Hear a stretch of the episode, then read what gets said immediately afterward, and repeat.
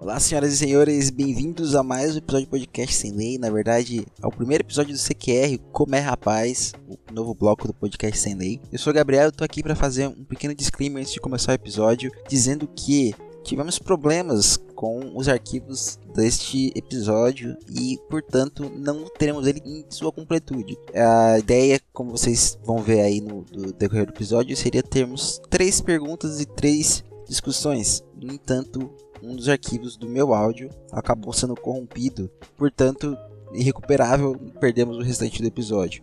Então temos apenas a primeira pergunta e para não deixar passando em branco mais uma vez, porque no dia na semana passada tivemos, uh, não tivemos episódio também, estamos agora deixando esse aqui, esse pequeno trecho do que sobrou, que foi possível ser salvo, para não passar em branco, tá certo? Na próxima semana a gente vai voltar com tudo certo, tudo der certo, sem nenhum prejuízo, beleza? Então não estranhe um episódio muito curto só porque tem esse pequeno trecho, beleza? Então aproveitem, desculpem o imprevisto e bom episódio.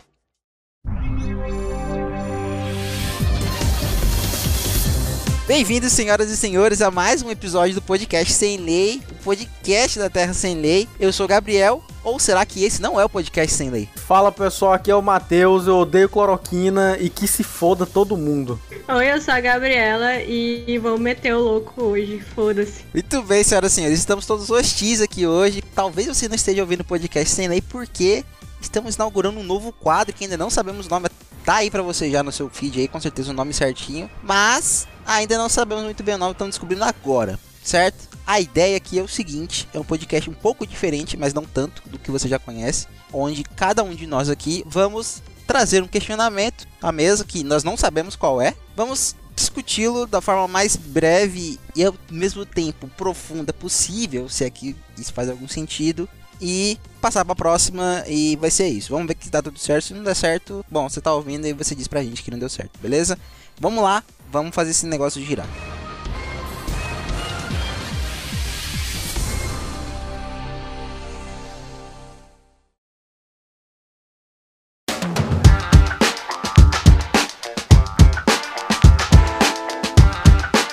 Fazer de falar dessa parada aí, esqueci de um negócio. Segue a gente, cacete. Pra ver se a gente consegue crescer um pouquinho mais nesse Instagram, beleza? E lembra de passar o nosso podcast pra outra pessoa.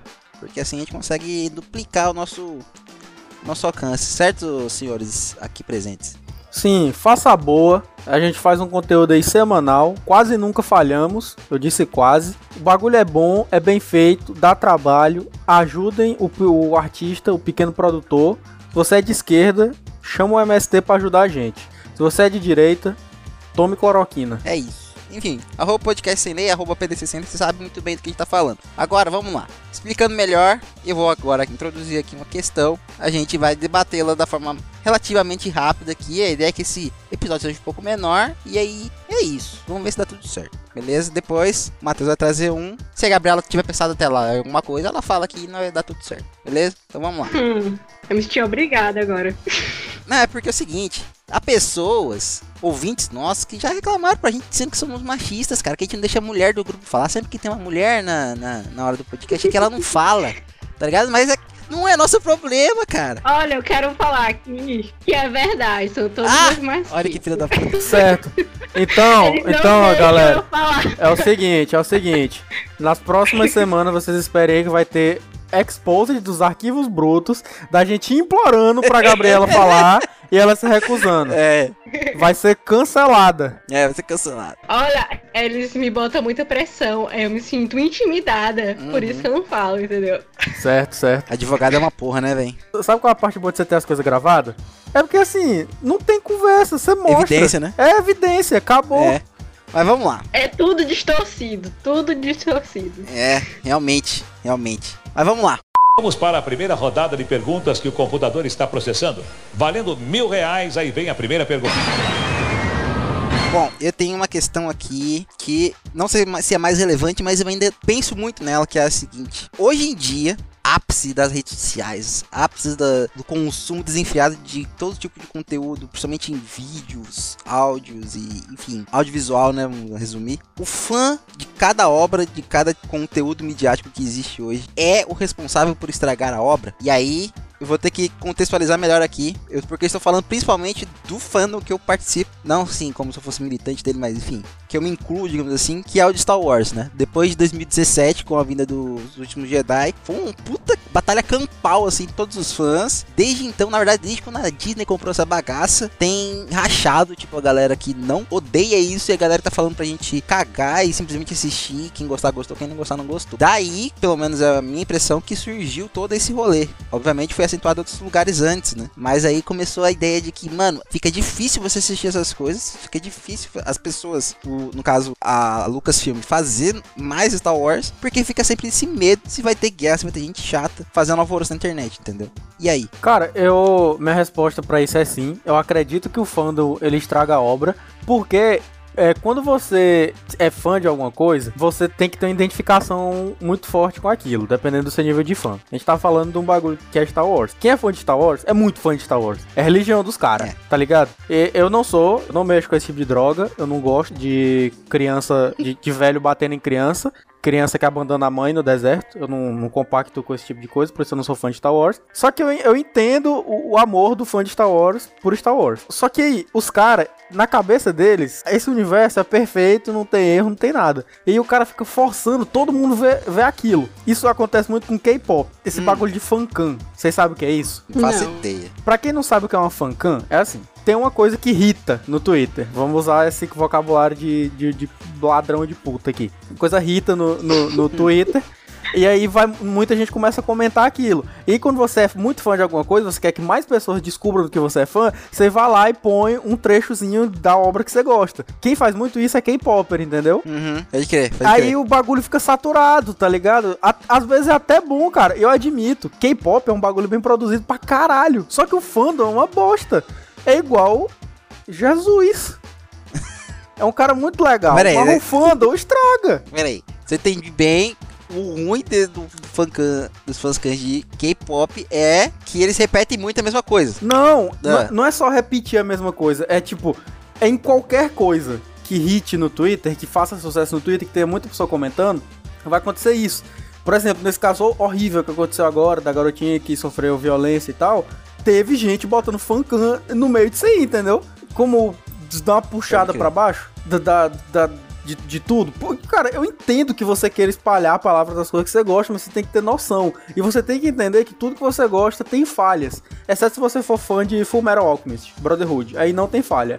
Fancam seria aquele, aqueles videozinhos do, de, dos carinha dançando. Exatamente, é, tipo, assim, exatamente. Tem uma, tem uma notícia muito triste, aí a pessoa bota que triste. Aí embaixo os caras dançando. É, é, é, entendeu como isso é totalmente ah, sem noção e desnecessário? Ah, pode crer. Ah, mano. É. Mas acho que não é essa a pergunta. Não, não acho que não é essa a pergunta. Eu tô trazendo o seguinte: quando o fã, ele tá tão obcecado pelo rolê que ele quer porque quer que alguma outra coisa que um outro fã fez, ou aquilo que ele imagina, seja real, ou não necessariamente a vontade dele não ter sido entendida, mas o que foi exposto, né, pela produtora, não se encaixa no gosto dele e ele começa a demonizar aquilo ali, querer cancelar aquilo dali, querer, tá ligado, boicotar aquilo dali. E aí você faz uma guerra, tem a galera que realmente não gosta disso.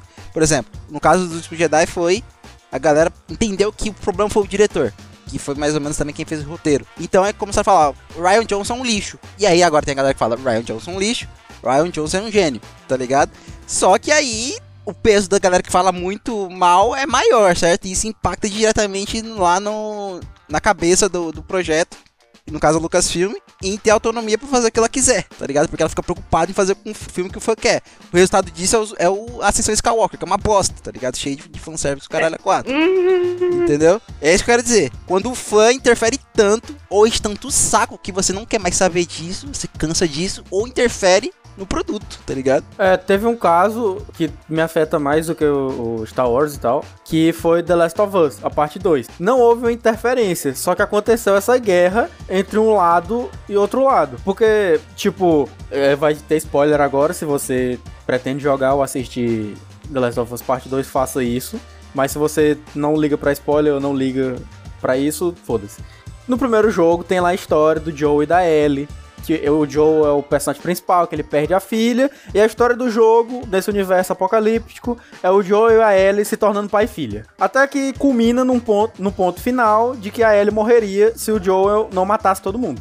E aí o que ele faz? Ele mata todo mundo de uma maneira arbitrária. Arbri arbitrária. Ela é a cura da humanidade do vírus que tá tendo. Ele fala assim: ninguém vai usar minha filha como teste, mata todo mundo. No 2, o Joel é assassinado pela filha do cara que ele mata, do médico que faz esse experimento. Tem todo desenrolar da história e o, como o Joel, que é o macho fodão, ele morre pra uma mulher, já começou a ter treta aí. Depois tem a treta que no final do jogo, que é um jogo que fala sobre ciclos de ódio, a Ellie encerra o ciclo de ódio. Ela não mata quem matou o Joel. E isso aí causou uma treta enorme, sabe? Tipo, um, um, lado que simplesmente não entendeu a história, contra outro lado que acha que é perfeito, e um lado que acha que é uma bosta, e isso aí diminui muito da obra que tá acontecendo ali. Porque em vez de você discutir o que foi feito, fica do lado de um bando de idiota que não vê defeito e outros que vê defeito em tudo, estragando o rolê.